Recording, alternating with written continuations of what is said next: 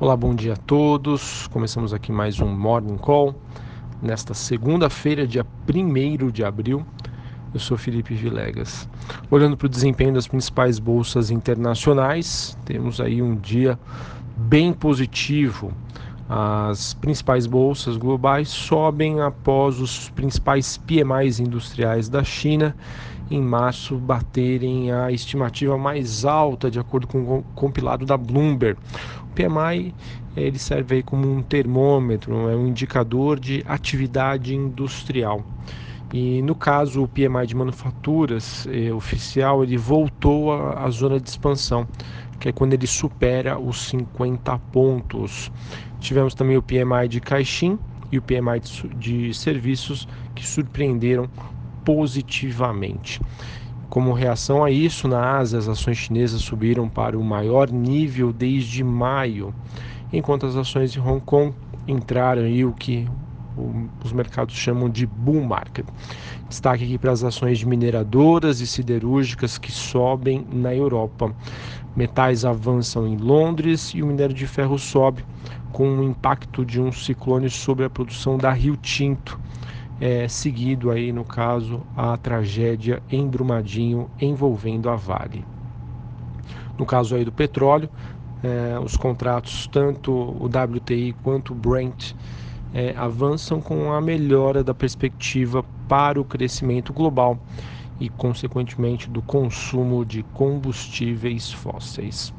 Olhando para a agenda do dia, 8 horas da manhã, teremos a divulgação de dados de inflação, calculado pela, I, pela FGV, perdão.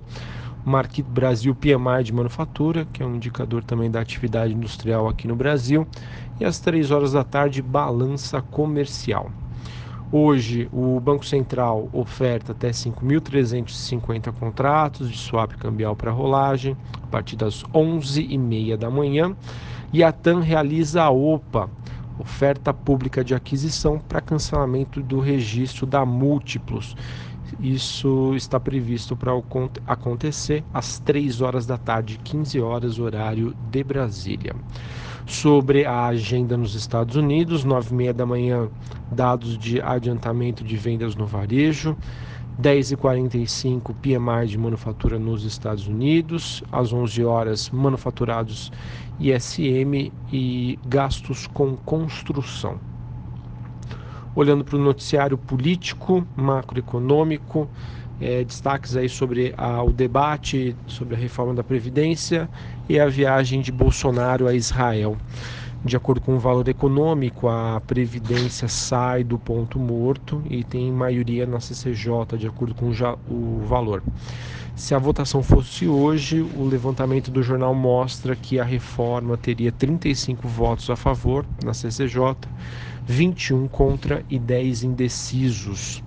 Cresce, portanto, 15% a aprovação da reforma na Câmara, mesmo com os atritos políticos da semana passada presidente Jair Bolsonaro que está confiante de que a nomeação do deputado Marcelo Freitas para o cargo de relator na CCJ permitirá rápido é, deslance da admissibilidade da nova Previdência, de acordo com o porta-voz do presidente. Temos também que noticiário envolvendo o presidente em que ele comenta uh, o estudo na redução de impostos de empresas vai ser um toma lá da cá, porque ao mesmo tempo que ele está querendo reduzir os impostos das empresas, como a arrecadação hoje é um problema, né? o Brasil arrecada menos do que gasta, a contrapartida viria de uma tributação dos dividendos. Vamos ficar de olho também, pois, de acordo com a Folha, existe já uma pressão dos caminhoneiros e que isso deve atestar a aderência de Paulo Guedes ao cargo de ministro da Economia e também de articulador da reforma da Previdência.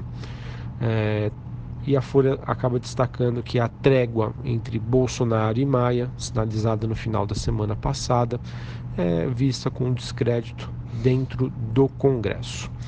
Vejam, portanto, que em suma o noticiário segue relativamente positivo, tanto lá fora, principalmente com a sinalização dos índices macroeconômicos chineses e aqui no, no Brasil a reforma aí parece que começa a andar. Então temos aí um, digamos, um prato cheio para começarmos o mês de abril com o pé direito. Sobre os destaques corporativos, uh, vamos ficar de olho aí na, na CEMIG tivemos, de acordo com a Veja, um advogado que delatou um esquema de desvios na companhia para campanhas eleitorais. Temos também um novo desenho: acionistas da Petrobras podem não opinar sobre privatizações, pois o presidente da estatal, o Roberto Castelo Branco, é quem deve assumir o programa de venda de ativos e acompanhar de perto as negociações. Ah, outro ponto é que, de acordo com a agência de notícias Broadcast, é, a Petrobras manifestou não saber quando a discussão da sessão onerosa deve ser concluída. Temos a Time for Fun Show 3, que estaria de olho na, no Allianz Park. A Time for Fun, que é líder no setor de entretenimento ao vivo na América do Sul, e está de olho no Allianz Park, cujo dono é a W Torre. De acordo com o valor, grupo de controle da Vale teria fechado uma chapa para eleição no próximo dia 30 de abril. E uma notícia que saiu uh, hoje pela manhã, agora há pouco, é, no Brasil Journal, dizendo que o balanço da Equatorial pode virar o jogo para a Light. Um detalhe em seu balanço né, sinaliza que o processo sobre bitributação pode trazer ganhos para a Light na casa dos bilhões de reais, de acordo aí com um analista de um fundo de investimentos. E isso deve fazer com que o papel é, tenha aí uma forte volatilidade e acredito que seja uma notícia aí bastante positiva. Bom, vamos ver aí como que abril vai se comportar. O mês de março foi bastante volátil. A bolsa que atingiu 100 mil pontos e praticamente aí uma semana depois testou a casa dos 90 mil, mostrando que sim, a, o aquecimento né, e a, as atividades globais são um tema aí que o investidor segue de olho no cenário internacional e aqui internamente qualquer fato, qualquer notícia que mostre que a reforma da previdência, bem como a sua agenda, pode ser prejudicada, fará com que o investidor tenha uma postura mais conservadora. Um abraço, um bom pregão, uma ótima semana e até a próxima.